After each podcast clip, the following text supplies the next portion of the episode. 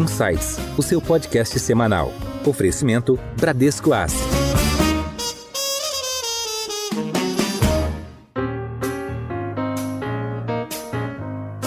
Olá, bem-vindos a mais um episódio do Insights, o seu podcast semanal que provoca um novo jeito de pensar. Eu sou a Priscila Forbes e hoje nós vamos falar sobre os fundos imobiliários. Qual o panorama para os fundos imobiliários para o segundo semestre e o que podemos esperar para 2023? Quais setores que se destacam nesse cenário de juros bastante elevados? E como entender o pagamento dos dividendos, que na realidade são os aluguéis, né, a renda para quem busca começar a investir nessa classe de ativos? Para falar mais sobre esse assunto, estão conosco hoje os gestores do BECIA, o Bradesco Carteira Imobiliária Ativa, o fundo de fundos imobiliários da Bradesco Asset Management. Sejam bem-vindos ao Insights, Eduardo Guimarães.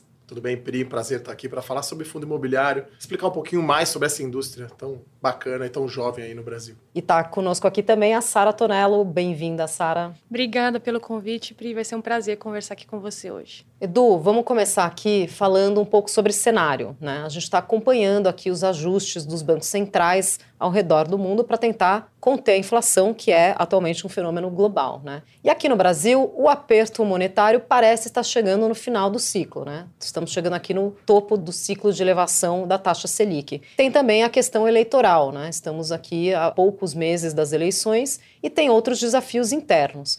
Como é que você avalia todo esse cenário para a categoria dos fundos imobiliários? Bom, muito boa pergunta. Acho que o macro é muito importante né, para a gestão de fundos imobiliários. Então, acho que a principal questão interna aqui é até que ponto o Banco Central eleva a taxa Selic. Né? A gente deve ter aí a Selic subindo para 13,75 na próxima reunião do Copom em agosto. E tem aí gente já falando talvez possa ser um pouco mais. E aí, né, além da complicação interna de eleições presidenciais, contas fiscais, a gente tem ainda uma pimentinha a mais ali com o Fed subindo juros, né? O Banco Central americano subindo em 0,75, né? Não subia juros assim há muitos anos. E tem ainda uma guerra Ucrânia e Rússia. Então, a gente espera um segundo semestre com bastante volatilidade. E aí a gente procura aqui fazer uma carteira equilibrada, né? Se fosse futebol ali, entre defesa e ataque. Então a gente tem os fundos imobiliários de recebíveis, que são mais estáveis, né? São mais previsíveis. Você vai ter um bom dividendo, que a gente vai falar mais sobre isso. E vai ter também os fundos de tijolo com possibilidade de ganho de capital, né? Então, acho que esse é o cenário que a gente parte, né? A gente talvez vai ter um pouco mais de aumento de taxa Selic. E aí, acho que a grande notícia aí para o setor de fundo imobiliário é quando esse juro começa a cair, né? Então, a gente estava com a expectativa que o juro pararia de subir em algum momento a inflação ficaria sob controle, né? Porque o fundo imobiliário ele busca proteger justamente contra a alta da inflação. Então, a inflação controlada, talvez terceiro trimestre do ano que vem,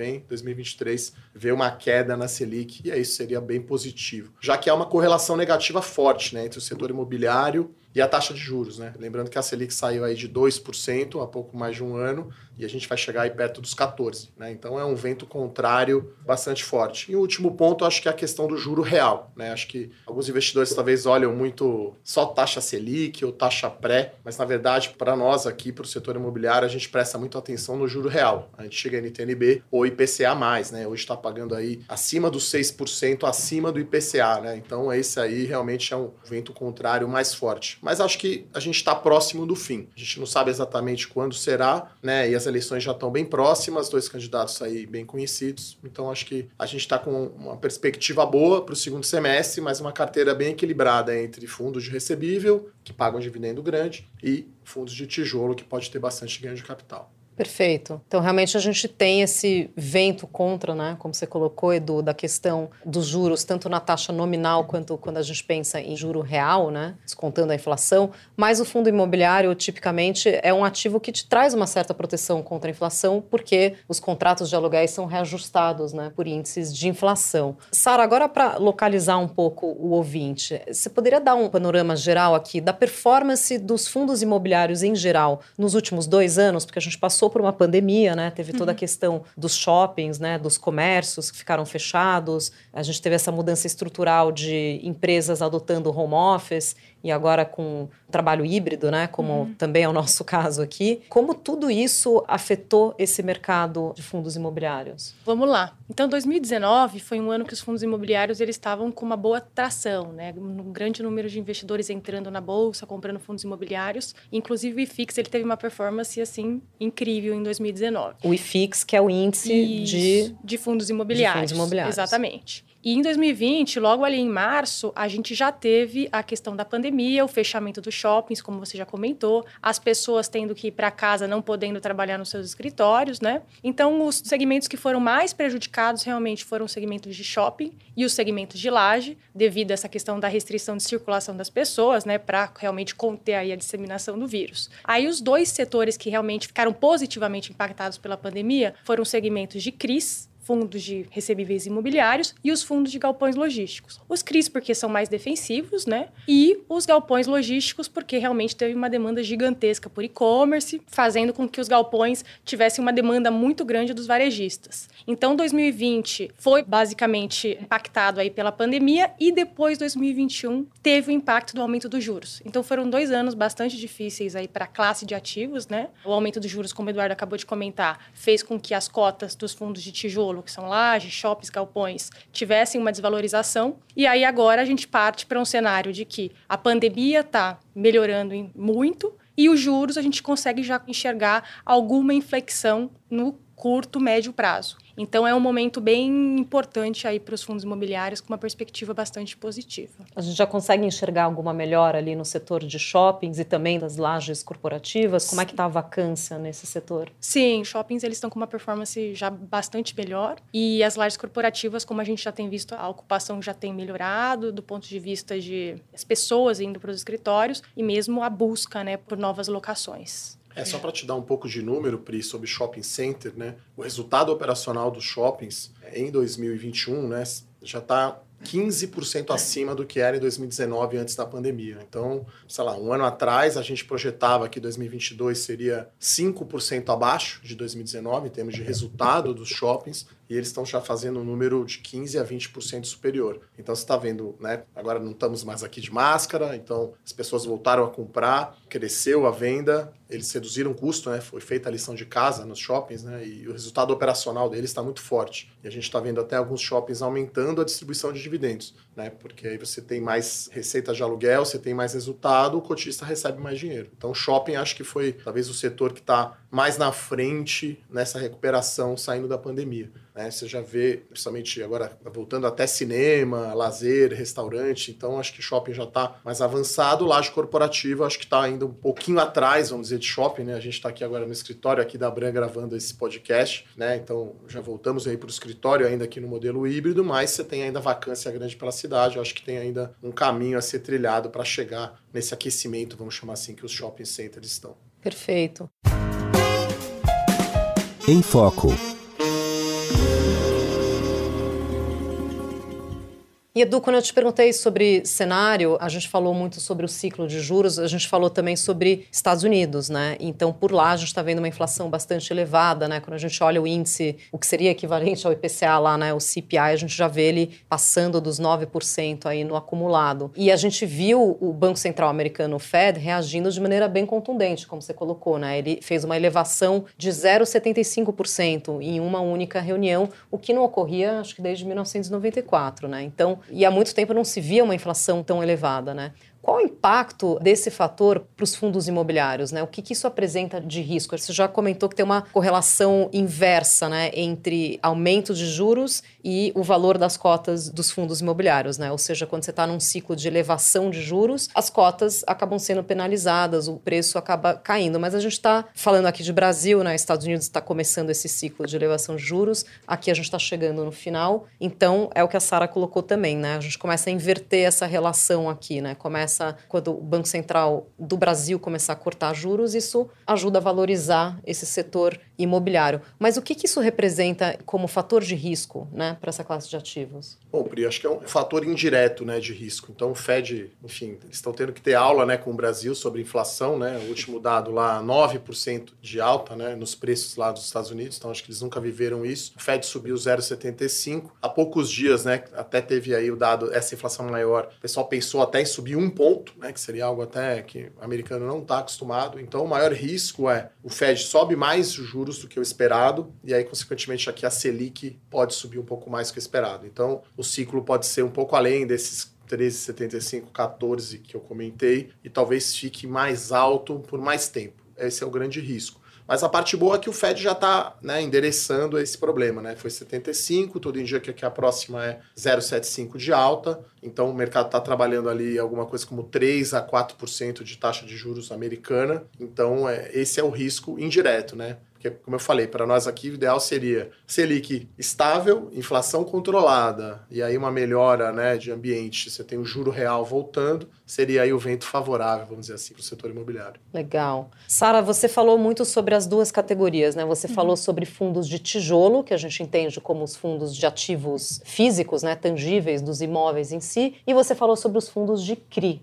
né, que são os certificados de recebíveis imobiliários. Conta um pouco para os ouvintes o que são os CRIs, né? E eles também compõem, esses fundos de CRI, compõem uma boa parcela do portfólio do BECIA, né? O Bradesco Carteira Imobiliária Ativa. E como é que está o momento para essa categoria de recebíveis, né? uhum. né? Você falou que é uma categoria mais defensiva. Uhum. Explica por quê. Bom, a beleza dos fundos de CRI é que ele faz, você tem uma carteira descorrelacionada com essa questão dos juros, né? Então, como a gente comentou, juros em alta, geralmente os ativos imobiliários, eles têm uma performance pior. Quando a gente está falando dos fundos de recebíveis, os fundos de CRIs, eles são fundos que têm dívidas lá dentro, que estão atreladas tanto à Selic quanto à inflação. E os juros que são pagos na forma de dividendos por esses fundos de recebíveis, eles são diretamente correlacionados de forma positiva justamente com a inflação e com a Selic. Então, nesse momento de elevação da inflação e de elevação da Selic, esses fundos estão pagando dividendos excelentes. Hoje, na média do IFIX, eles estão aí na casa dos 15%, 16%. Enquanto a gente teve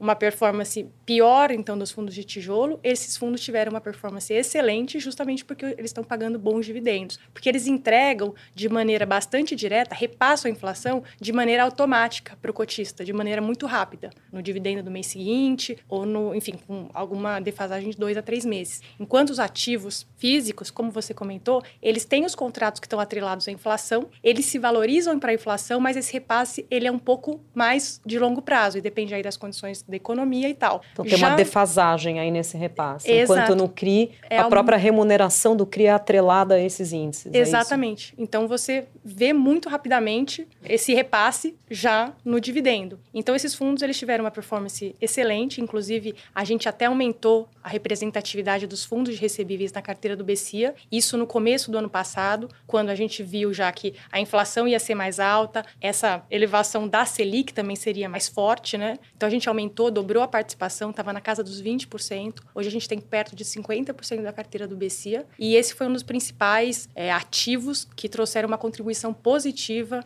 para a performance da própria cota do BCIA. Agora, o que a gente também tem feito muito é fazer ali uma, enfim, uma gestão do indexador que cada um desses fundos paga, né? Então, provavelmente aí para os próximos meses a gente pode ver alguma deflação. Então, a gente está reduzindo um pouco a contribuição ali dos fundos de inflação e aumentando um pouco mais IPCA. Então, a gente também faz essa gestão dos indexadores dentro da carteira de recebíveis do fundo. Só uma correção nessa área, a gente está diminuindo IPCA, aumentando o CDI, né? Isso, então, ah, é, acho é, que você falou Eu falei o contrário, contrário é. não, então, exatamente. A gente acha que né, nos próximos dois, três meses pode a inflação ser menor, como a Sara falou, esse recebível, né, o fundo vai repassar para o cotista um dividendo menor. Então, na nossa carteira, de quase 50%, como a Sara falou, a gente deve ter ali perto de 40% da carteira em CDI e o restante em inflação. Então, lembrando que o BCIA, ele é um fundo de fundos, né? Então, dentro da carteira do BCIA, hoje, são quantos fundos que compõem a, a carteira? A gente tem ali na casa dos 30 fundos. Em torno de 30 fundos. E tem, existe uma diversificação ali entre esses fundos de recebíveis, Isso. como você colocou, e dentro dos fundos de tijolo tem diversos setores, né? Tem os shoppings, os galpões logísticos, as lajes corporativas. Isso. Tem alguma coisa de residencial também? Não, né? Residencial é bem pouco, né? Diretamente não. Tem alguma coisa em CRI, né? Alguma dívida de fundo residencial residencial, mas porque o ciclo né, não está muito bom para o residencial, acredito, né? Porque você tem taxa de juros mais alta, o financiamento é mais alto, menos gente pode financiar né, a compra e você vai ter talvez as consultoras entregando aí muito prédio aqui, quem é de São Paulo vê obra para todo lado, então a gente está vendo já os estoques aumentando. Então residencial praticamente a gente não tem nada. Perfeito. E Edu, a gente comentou um pouco aqui sobre esse retorno ao, ao novo normal, né? A gente está aqui fisicamente, estamos com o modelo híbrido né, de trabalho, muitas empresas adotaram esse modelo. Eu queria entender um pouco de você, como é que o home office tem impactado especificamente o setor de lajes corporativas, né? No sentido de que muitas pessoas até saíram das cidades, né, e foram para cidades menores, teve assim um êxodo urbano e algumas empresas até acabaram desalugando ou devolvendo aí os escritórios, né, ou reduzindo o tamanho dos escritórios, né? Então, fala um pouco sobre esses fundos de laje corporativa, como é que eles estão precificados, como é que eles estão reagindo nesse momento? Bom, acho que no primeiro momento da pandemia houve uma devolução grande, né, uma incerteza, né, de você não saber quando voltaria para o escritório. Eu até estava comentando com a Sara, né, quando eu trabalhava na Clabin, lá na tesouraria, a gente sentava em quatro pessoas num espaço de dois metros quadrados, talvez. Né? Então, acho que o novo escritório hoje ele tem um espaço de descompressão, você tem menos pessoas né, por metro quadrado. Então, é, tem um estudo da Brookfield lá nos Estados Unidos né, que eles estimavam que com a pandemia seria devolvido 30% da área bruta alocável, da ABL. Né? Porque aí você vai ter home office, as pessoas não vão para o escritório, eventualmente as empresas também diminuem né, de tamanho, a força de trabalho. Então, né, o que acabou acontecendo é que foi devolvido menos área Quer dizer, no começo foi muito, depois foi retomando. E agora diminuiu a, gente... a densidade, então. Diminuiu a densidade. Então hoje tem menos pessoas, né, no, por andar, né? Tem também o trabalho híbrido. A gente mesmo aqui, eu e a Sara, a gente vem três vezes por semana aqui na Bran, dois dias em casa,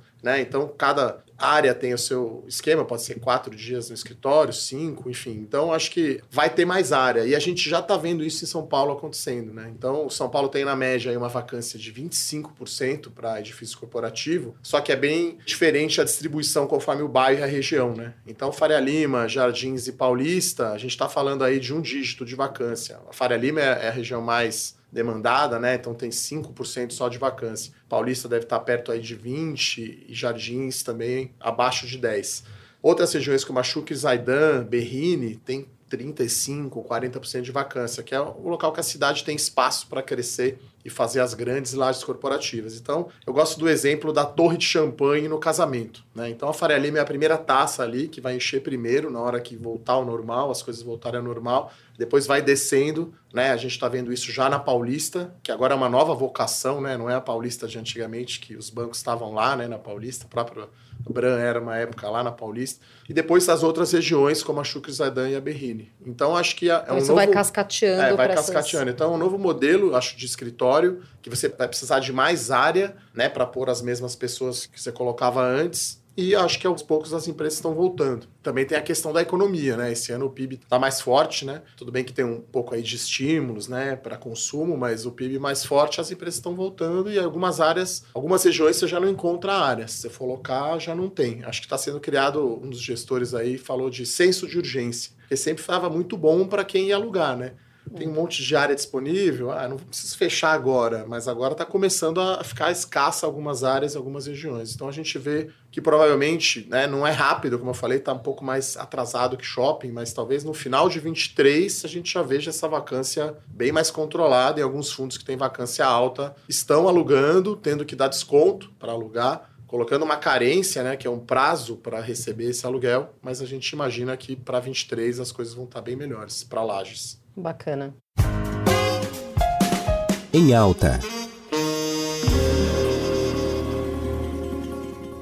Agora, Edu, o preço desses ativos e desses fundos de laje corporativa foram muito penalizados recentemente, né? Então, tem uma luz aí no fim do túnel? Como é que está isso? Bom, acho que é uma queda muito expressiva, né? Se a gente pega o setor inteiro de laje corporativa, né? A participação no IFIX, que é o índice de fundo imobiliário, é uma queda de 18% nos últimos 12 meses, então é uma queda exagerada. Quando a gente olha o valor de mercado dessas lajes comparado ao seu valor patrimonial, né? O desconto está acima de 30%. Então, acho que o mercado está penalizando, né? Como eu falei no início, está fazendo uma conta errada ali, olhando só o dividendo dessas lajes, que hoje é entre 8 e 9, né? O retorno de dividendos, né? O dividend yield é um retorno baixo comparado à Selic, né, de 14. Só que o mercado está desconsiderando esse ganho de capital, né? E aí tem alguns dados aí de mercado que nos deixam confiantes, né? É a nossa maior posição overweight, né? Ou seja, a gente tem 22% da carteira quando o índice tem 9% né, de participação. Overweight quer dizer que a gente tem uma participação maior naquele setor em relação à participação do setor dentro do índice. Exatamente. Então a gente tem cerca aí do dobro né, da participação que tem no IFIX. E aí são dois dados que nos deixam aí confortáveis. Né? Primeiro é o custo de reposição dessas lajes. Né? Então, na média, aqui considerando a região da Faria Lima, por exemplo,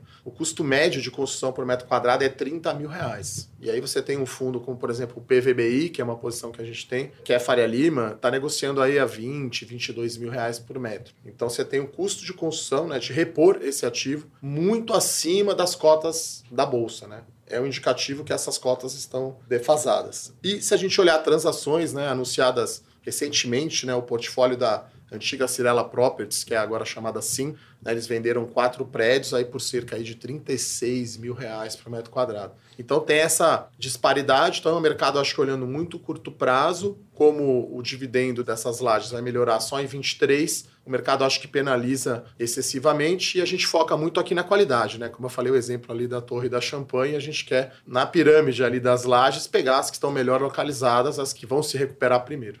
Você falou uma coisa importante, Edu, que os investidores ou o mercado em geral às vezes está olhando só para a parcela de dividendos, né? Mas vamos lembrar que a valorização de um fundo imobiliário ela é composta pelo ganho de capital, né, que é a variação na cota daquele fundo, né, o quanto a cota subiu, e além disso também a renda que vem na forma de dividendos, né? Lembrando que a gente está falando aqui de uma renda que é isenta de imposto de renda para a pessoa física, né? Então, seguindo aqui nos, nos setores, né, a gente já falou um pouco sobre shoppings, já falamos um pouco sobre as lajes corporativas. E, Sara, você comentou rapidamente aqui sobre o setor de galpões, né, que teve aí até uma, um aumento durante a pandemia devido ao crescimento do e-commerce, né? Todo mundo em casa, sem poder frequentar o comércio, comprando online. As empresas tiveram que reforçar essa parte de logística e de distribuição, né? Então, como é que você está enxergando esse momento? Quais as oportunidades aqui dentro desse setor de, de fundos de galpões? Certo. O segmento de galpões ainda ele segue muito forte. Então, essa questão do e-commerce, ela ainda segue, vamos dizer, determinando aí e-commerce e varejo, né, de maneira geral, segue determinando aí uma demanda bem forte por galpão logístico, né? O que é importante no imobiliário de maneira geral é a localização dos ativos. Assim como o Eduardo acabou de comentar aqui, tá por exemplo, aqui na Faria Lima, vai ajudar muito o posicionamento de uma laje, no caso de um galpão logístico, é a proximidade dos grandes centros de consumo. Então, a proximidade das capitais. Então, quanto mais perto você está das capitais, mais você diferencia aquele galpão. Tanto porque as empresas vão conseguir entregar mais rápido, tanto porque o terreno é mais caro.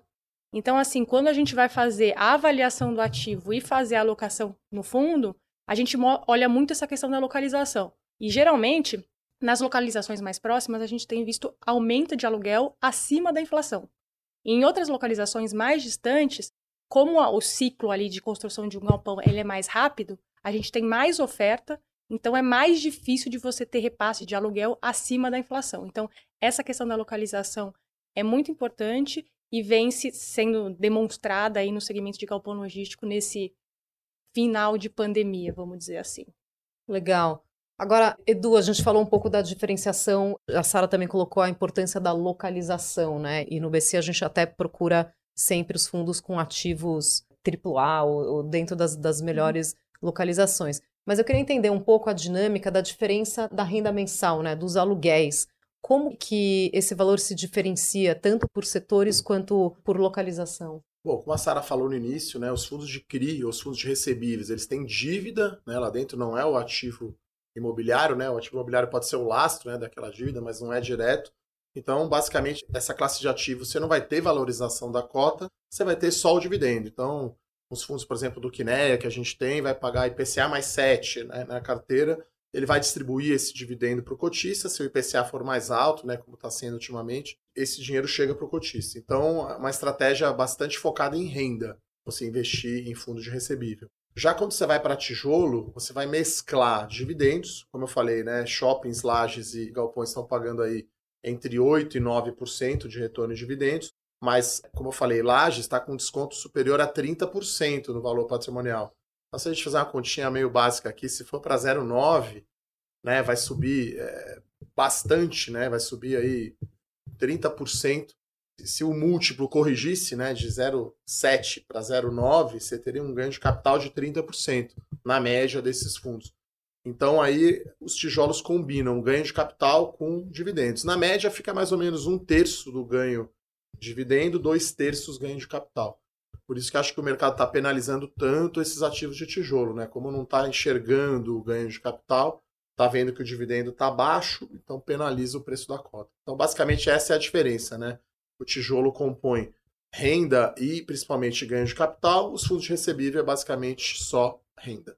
Perfeito. E Sara, conta um pouco aqui para os nossos ouvintes conseguirem entender um pouco melhor como vocês fazem ou como selecionar os ativos, né, para uma carteira de fundos imobiliários. Quais são os critérios que vocês buscam aí na, na análise para a seleção dos ativos, dos fundos que vão compor a carteira do BCIA? Primeiramente, a gente conta com uma avaliação do próprio gestor do fundo, né? Que inclusive a gente conta com uma outra área que faz essa avaliação para a gente, a área de risco e compliance, né? Então, em tendo aprovado o gestor, a gente pode passar ali para alocação entre, entre os ativos, né? Então, primeiramente, a gente faz uma análise que tem a ver com o segmento macroeconômico e com o segmento imobiliário. Então, essa análise de inflação, juros, se o juros está com tendência de alta, com tendência de baixa, a gente vai fazer primeiro essa avaliação e, em segundo lugar, avaliar o próprio segmento.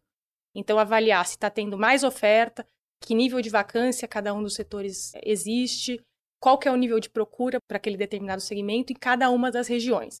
Então, a gente fazendo essa análise, a gente vai lá e define qual vai ser o percentual da carteira dedicado, por exemplo, a CRIs ou dedicado a galpão, laje, shopping. E depois a gente parte para uma análise de cada um dos ativos, que é uma análise bem detalhada. Então a gente vai fazer a análise de cada um dos imóveis, se são imóveis de qualidade ou não, bem localizados ou não, qual é o contrato que aquele ativo tem, então se são contratos de longo prazo, não canceláveis, ou se são contratos que são o que a gente chama né, de típicos, e se eles estão dentro do preço de mercado ou abaixo. Então, assim, é uma avaliação bem completa para entender dentro desse, dessa primeira nossa avaliação do, do segmento imobiliário, se tem um potencial de valorização ou desvalorização de cada um daqueles ativos, com base em recuperação da vacância, o aumento de vacância e recuperação do, do aluguel ou queda do aluguel. Agora, Edu, vamos falar um pouquinho aqui das vantagens né, dessa classe de ativos dos fundos imobiliários. E a gente já deu alguns spoilers aqui, né? A gente já falou sobre a questão do pagamento de dividendos ou aluguéis mensais, né? E ainda a vantagem tributária, que esses pagamentos são isentos de imposto de renda para a pessoa física. Explica um pouco para os ouvintes qual a vantagem, vamos supor, entre ter um fundo imobiliário ou se o investidor fosse comprar diretamente um imóvel ou montar ele próprio uma, uma carteira de imóveis. E como o investidor faz para comprar cotas de um fundo imobiliário? Boa pergunta. Grande vantagem é o acesso, pessoal. Com 100 reais você pode comprar participação numa laje corporativa aqui na Faria Lima, ou num grande shopping, na capital do Brasil, ou ter aí participação num galpão aqui, nos principais centros aí, como a Sara falou, próximo. Então, acho que esse acesso é muito mais fácil, né? Você não precisa ter um imóvel que precisaria de um valor maior. Então você pode fazer ali uma poupança mensal de 100 reais. Você vai comprar uma cota aí né, do fundo imobiliário na B3, tá? Então, para comprar né, um fundo imobiliário, você precisa ter conta numa corretora, né? Ele é negociado ali, no nosso caso, o BCIA, por exemplo, BCIA 11, negocia na bolsa, você compra um home broker, né? Então é um acesso... Igual uma ação, então. Igual uma ação. É bem fácil. A segunda vantagem, a Priscila já comentou, é o dividendo. Então você vai comprar esse fundo imobiliário. A gente está aqui no meio do mês de julho. No fim do mês vai ser anunciado o dividendo e no meio do mês de agosto vai cair o dinheiro na sua conta, sem você precisar fazer nada, né? Então é uma renda passiva que você vai ter ao investir, né, nesse fundo imobiliário. E aí, como a Priscila falou, também é isento de imposto de renda. Esse dinheiro cai na sua conta. A gente recomenda, inclusive, que você reinvista, né, o dinheiro para você ter mais renda. E a terceira vantagem muito grande é a diversificação, né? Porque você vai comprar um imóvel, você vai ter o um imóvel naquele bairro, naquela cidade, naquele estado, para aquele segmento. Aqui você está exposto a laje corporativa, a galpão logístico, shopping center, fundos de recebíveis, diversas gestoras, diversas geografias, né? Tem shopping na região norte, nordeste do Brasil. Então a diversificação, né? Costumo dizer que é o último almoço de graça que existe, né? Aquela brincadeira com os economistas. Então essas são as três grandes vantagens de investir como fundo imobiliário como um todo. Né? O acesso, com 100 reais todo mês você compra, você vai ter uma renda passiva com isenção de imposto de renda e você vai estar bastante diversificado, não vai estar concentrado no único ativo. Tem também a questão da liquidez, né, Edu? Você consegue entrar e sair desse ativo com uma facilidade, com a mesma facilidade que você compra e vende uma ação na bolsa, né? É, essa é outra grande vantagem, né? Eu quis focar só em três, mas a liquidez realmente é bastante importante, né? Você tem lá um apartamento, para vender às vezes é difícil. É demorado. Né? Entra cartório, demora, escritura. Aqui você colocou a ordem ali, se tem um comprador, você já vende, tem fundos imobiliários aí que negociam 10 milhões de reais por dia, então você vai vender a sua cota bastante fácil. Legal. E já que a gente falou tanto aqui de rendimentos, Sara, como é que está a distribuição dos rendimentos do BCIA, né? Aqui no mercado a gente fala em dividend yield, né? Que é a rentabilidade, né? Seria o valor recebido em dividendos dividido pelo investimento, é, uhum. é, né? O investidor colocou em cotas do fundo. Então, como é que está essa relação atualmente aí no, no BCIA? O último pagamento de dividendo que a gente fez foi de 74 centavos por cota. E isso considerando a cota hoje, que está ali na casa dos R$ reais, a gente chega num dividend yield, como você disse, ou retorno em dividendos, na casa dos 11%.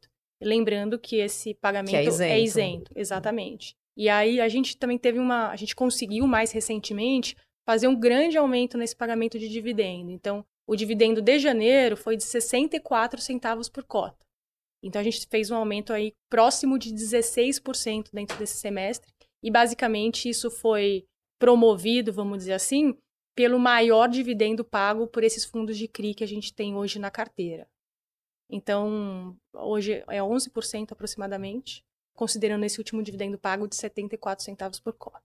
Às vezes acontece isso, né? Um dividendo extraordinário ou acima da média dos últimos meses, né? Lembrando que no fundo imobiliário, ele é obrigado a repassar, né? Todo esse, esse rendimento para os cotistas. Isso, essa, essa é uma regra dada ali pela CVM, todos os fundos eles precisam pagar 95% do resultado dentro do semestre.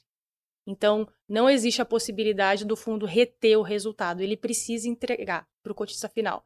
E por isso os fundos imobiliários eles são tanto vistos como um produto de renda para o cotista final. Perfeito. Realmente para simular como se você tivesse um aluguel mesmo de uma propriedade. Dá inclusive para você fazer essa conta para um, um aluguel, para quem é proprietário de um imóvel e aluga, você faz essa conta pegando a renda anual de aluguéis, né, e dividindo pelo valor do imóvel, você tem mais ou menos esse esse dividend yield, né, essa rentabilidade de aluguéis do seu imóvel. Então é, é a mesma coisa, é parecido nos fundos imobiliários. Agora, quando a gente fala de fundo imobiliário, a gente ouve esse termo duplo desconto. Edu, o que, que é esse duplo desconto? E ele está acontecendo atualmente? A gente está vendo isso, por exemplo, dentro do Bessia? Bom, a pergunta é muito boa, pergunta mais difícil, deixou para o final, né, Pri? Mas acho que eu vou claro. conseguir explicar bem. Esse duplo desconto ele funciona em FOFs, né, que são os fundos de fundos imobiliários. Então, né, o principal múltiplo aí que a gente olha de mercado é valor de mercado do fundo comparado ao seu valor patrimonial, né? Que esse valor patrimonial, inclusive, é respaldado por laudos de avaliação. Né? Então, na carteira do BCA hoje, por exemplo, né, para um imóvel ali que tem um valor patrimonial de 100, o valor de mercado desse fundo está em 91 reais. Então hoje o desconto, né, preço sobre o valor patrimonial, olhando a carteira toda do BCIA, está em 9%. É claro que essa é uma média meio pé no forno, cabeça no freezer, né? Porque o CRI é uma vez, né, valor patrimonial, e a laje, como eu falei aqui, mais de 20% de desconto. Então, essa é a primeira camada de desconto que qualquer fundo imobiliário tem. A segunda camada, que aí já não é tão simples, depois eu vou usar um exemplo de futebol que eu acho que facilita aí para quem está assistindo, é a cota do BCIA comparada à sua cota patrimonial. Né? Porque a cota patrimonial do BCIA a nada mais é, hoje, é, né? que Se eu entrar soma, hoje é, na corretora e olhar é, o preço Então, como cota. a Sara disse, hoje o preço ali no seu home broker, se fosse comprar, seria 83 reais, mas a nossa cota patrimonial hoje é 103. Ou seja, né, você estaria comprando aí uma nota de 100 por 83, né? Por que, que tem esse desconto, né? Porque o valor da, da cota patrimonial do BC é a soma do valor patrimonial de todos os fundos que a gente investe. Né? E esse desconto é porque o mercado agora, como eu disse, está penalizando muito os ganhos de capital. Né? Então o FOF, talvez ele dependa muito mais de ganho de capital do que os CRIs, com certeza, e talvez de tijolo. Né? Então é, o mercado olha hoje a, o dividend yield e compara com a Selic, acha ruim. E aí você tem esse desconto. E não é só o Becia tá, que está com esse desconto. Praticamente a indústria inteira de FOFs está com esse 20%. Para usar um exemplo aqui mais simples, imagine que a seleção brasileira vai muito mal na Copa. Eliminada na primeira fase, bater na madeira aqui. E aí vai cair, né, o seu valor de mercado. Então você vai lá e compra todos os jogadores da seleção brasileira com desconto, né? Porque o Brasil perdeu. Então, ao invés de pagar a soma do valor de mercado de cada jogador no seu clube, você vai lá e compra a seleção brasileira inteira por 80 reais. Sendo que se cada jogador separadamente seria 100. Então a gente acredita que isso é uma, é uma coisa temporária, que tem a ver muito com o macro, e assim que os fundos de tijolo se recuperarem, eu acho que esse desconto dos FOFs tende a diminuir. Então, assim, usando de novo um exemplo, né? 100 reais. Imagina que a carteira do Bessia, o valor patrimonial é 100. Se você comprar essa carteira através de um FOF como o Bessia, você vai estar pagando 73 reais. Ou seja, um desconto de 27% que a cota de mercado está descontada. Essa acho que deixa aí atrativo né, para os FOFs como um todo, mas enfim, como eu costumo dizer, né, deve ter algum engenheiro assistindo a gente aqui, né, é uma segunda derivada. Né? Acho que primeiro precisa Selic parar de subir, inflação controlada, juro real, para daí os fundos de tijolo se recuperarem. Aí a gente acredita que os FOFs né, e o BCA pode aumentar muito o seu rendimento e a tendência é que deveria essas duas cotas ficarem próximas, né? Não deveria negociar 83 reais e tá 103 lá o valor do LAU. Deveria ficar próximo, na nossa opinião. Então, uma distorção de mercado que pode, claro, gerar uma oportunidade aí para quem não investe ainda nessa classe de ativo. Bom, então, por tudo que a gente comentou aqui, fazendo um, um breve resumo, então, nós falamos sobre as vantagens de se investir nessa categoria de fundos, né? Pela isenção fiscal, pela renda mensal, pela diversificação né, e pela facilidade de entrar e sair de ativos que normalmente são mais difíceis de entrar e sair né, no mercado é, real, né, no mercado físico. E a gente está entendendo também que a gente está num momento de inflexão, né, desse momento de elevação da curva de juros. Provavelmente estamos próximos do patamar mais alto, que vai ser mantido por algum tempo ali pelo Banco Central, mas à medida que a inflação começar a desacelerar e com isso o Banco Central começar a cortar juros, passa a ser um momento bastante interessante para essa classe de ativos, né? Tanto os ativos subjacentes quanto as cotas passariam a se valorizar porque as pessoas começariam a reparar mais no ganho de capital e não só na renda, né, na rentabilidade dos dividendos dos aluguéis. Seu guia Agora, Edu, a gente tem uma tradição aqui no Insights, ao final dos nossos episódios, a gente gosta de trazer alguma dica para os ouvintes. O que, você traz aqui hoje para gente? Bom, eu sempre gosto de trazer alguma dica relacionada a mercado, né? Então, uma série que eu assisti recentemente, que eu gostei, primeiro que não é muito longa, né? Não são sete temporadas, para quem tem filho aí, tem um tempo mais escasso, chama We Crashed. Conta a história da WeWork é o empreendedor lá, o Adam Newman, que é um maluco, e aí tem uma frase que é sensacional, que ele fala assim, olha, avaliação de empresa é o preço que a pessoa está disposta a pagar. Então é uma série bem interessante que tem assim mundo real e é muito parecido, né, com a realidade nossa de banco de investimento e de mercado. Então uma série que eu recomendo aí é We Crashed. Né? E o livro, talvez, que eu li aí é, o ano passado, que eu achei mais interessante, né, sobre crises, né, acho que tem A Grande Aposta, que é o livro mais famoso, que deu até filme, mas acho que tem um livro que é ainda melhor, talvez, que esse, chama Uma Colossal Falta de Bom Senso, né? Que conta a história da quebra do Lehman Brothers, né? Então, enfim, quem é mais antigo aí de mercado, você nunca ia acreditar que o Lehman Brothers ia quebrar. Eu lembro, né? inclusive, desse dia. Então, dia né, da 2008, quebra do Lehman Brothers, né, sim. aquela crise de 2008, 2009, assim, eu já trabalhava, né, em banco, fazendo análise de ações, marcou bastante, é um livro que conta um pouco por dentro, né, de como era o Lehman Brothers. Tinha divisões lá, pessoas dentro do banco que sabiam já que ia dar ruim. E realmente é, é bem interessante. É uma visão aí do mesmo episódio, quase, né, que a grande aposta dá, mas focado no Lehman Brothers. Então, uma colossal falta de bom senso. É um livro bem bacana. Interessante, porque até a gente pode argumentar que o tanto de dinheiro que o pessoal da WeWork levantou também foi uma colossal falta de bom senso, né? Uma falta certeza, de due diligence, é. talvez. É, valuation é o preço que você quiser pagar, basicamente. O Adam Newman fala isso na série, né? Então, acho que a série ficou bem realista e aí mostra, né, as, as rodadas de investimento, uhum. como eles foram crescendo e como foi se criando uma cultura da empresa. Então, é, é uma série bem interessante. Inclusive é uma empresa que é do setor imobiliário, né? Porque são espaços de coworking, né? Então tem, tem um pouco a ver com o que a gente discutiu aqui hoje. Obrigada, Edu. Esse foi mais um episódio do Insights e hoje nós conversamos com os gestores do BCIA, Bradesco Carteira Imobiliária Ativa. Queria agradecer, Eduardo Guimarães. Muito obrigado, Pri. Um prazer estar aqui. Obrigado pelo convite. Queria agradecer também Sara Tonello. Obrigada, Sara. Obrigada, Pri. Foi um prazer também estar aqui falando com você hoje. Legal. E vocês já sabem, né? Toda semana tem um episódio novo no seu Insights. Estamos nas principais plataformas de áudio e agora estamos também no Instagram, no perfil do podcast Insights. Siga a gente, fique por dentro de todas as gravações, bastidores e muito mais. Tchau, até a próxima!